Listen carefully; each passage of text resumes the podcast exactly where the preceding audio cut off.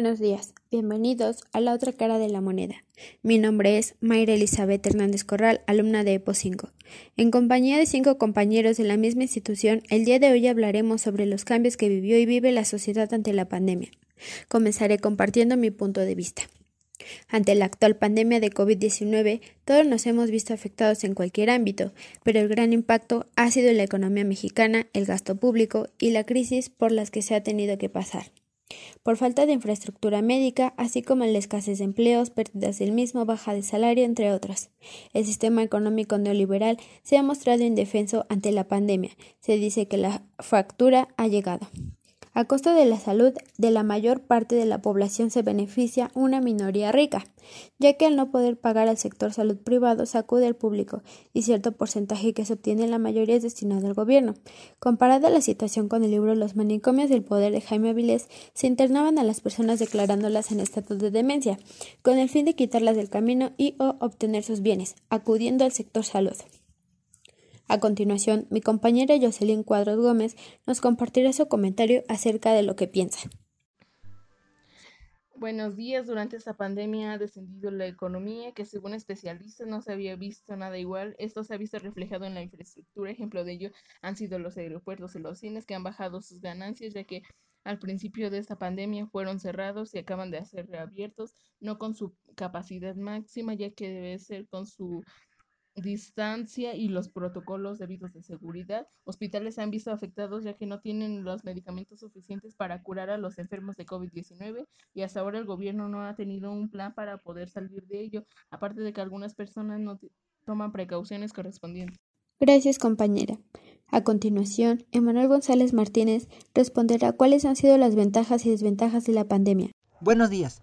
Sabemos que en este tiempo de pandemia que hoy en día vivimos es notable que en la actualidad se presenten varios cambios, tanto en lo económico como en lo social.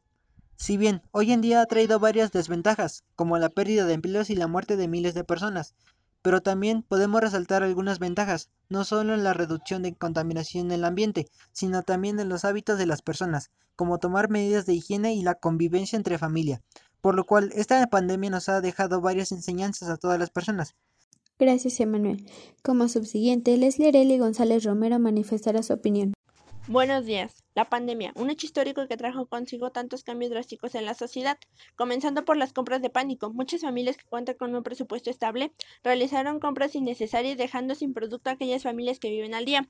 La pérdida de empleos. Miles de mujeres y hombres fueron despedidos, algunos tuvieron descansos por un determinado tiempo, así que como consecuente la economía se vino abajo y por lo visto tardaremos en restablecernos nuevamente. No dejemos a un lado los problemas sociales y psicológicos. Según estadísticas, los suicidios han aumentado gravemente. Muchas personas sufren de ansiedad o depresión debido al confinamiento, las pérdidas familiares, entre otros factores, y como podremos darnos cuenta, los contagios, las muertes, casos sospechosos de COVID-19 van en aumento. Esto es porque hasta estas alturas no se siguen las recomendaciones sanitarias. Las personas siguen pensando que esto no es un peligro, se exponen, exponen a sus familias, se exponen a la sociedad. Gracias, Leslie. Ahora, pregunta para mi compañera Jacqueline Hernández Romero. ¿Crees que nuestra vida seguirá siendo la misma después de la pandemia?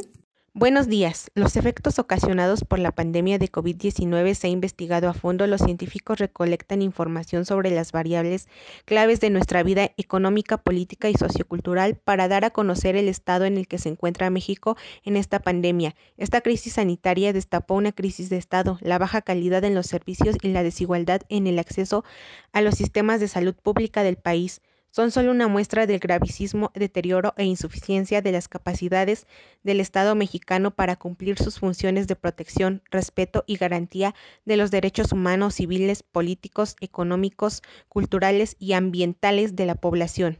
Es decir, a nivel económico va a haber un impacto que puede llevar a un replanteamiento de estructuras y formas de trabajo. Gracias, compañera. Para finalizar, Dana Abigail Malváez Pineda nos comparte su punto de vista. Buenos días. Mi comentario sobre los cambios que hizo la pandemia en la sociedad es que millones de trabajadores perdieran sus empleos, haciendo que la economía bajara, provocando que las personas establezcan un pequeño negocio en sus casas para poder cuidar de su familia. Pero lo malo es que no son conscientes de los riesgos y se exponen por culpa de las personas que no creen en este virus, que salen de sus casas o no usan el cubrebocas y solo desobedecen a las autoridades, provocando miles de contagios que han llegado hasta la muerte. Otro caso es que hay muchas personas que no pueden soportar esta pandemia, como estudiantes y padres de familia, llevándolos a la violencia en contra de sus propios hijos o el suicidio. Cada día van aumentando las muertes tanto por el COVID como en los hogares. Gracias compañera Dana.